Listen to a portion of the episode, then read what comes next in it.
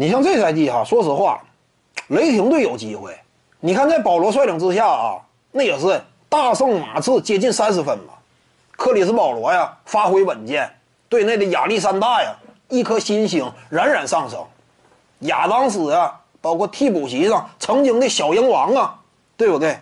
这些位啊，颇具能量。这赛季尤其考虑到啊，打到这个阶段，目前雷霆队强势的上升劲头，以及呢，快船队呀连战连败，目前这个战绩差距在缩小。如果说雷霆队啊，他能够最终排到西部第三的位置，那这个非常理想。这是雷霆，我相信啊，这支球队也会订立这么一个目标，就是冲到西部第三，非常理想。我们清楚西部第二现在是谁？掘金队，而且掘金队呢很擅长打常规赛。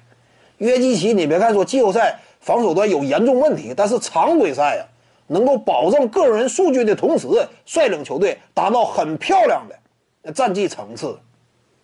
掘金队我估计第二的位置是能够坐稳的，他只要坐稳了第二，雷霆队一旦冲到第三，非常理想。以雷霆队目前的能力以及克里斯保罗整个职业生涯。他的季后赛履历迈过首轮还是相对较稳的，对不对？以第三呢，面对下半区的球队冲过去，大概率概率不算低。一旦冲过去的话，第二轮面对谁？面对掘金。面对掘金的话，克里斯保罗我们清楚非常擅长挡拆之后投中距离嘛。而这种打法呢，吃这个约基奇啊，会把他吃的非常挠头。所以半决赛一旦说雷霆面对掘金的话，凭借克里斯保罗这样一种老道的经验，以及有针对性的打法、克制的关系，那闯进西决甚至都存在希望。各位观众要是有兴趣呢，可以搜索徐静宇微信公众号，咱们一块聊体育。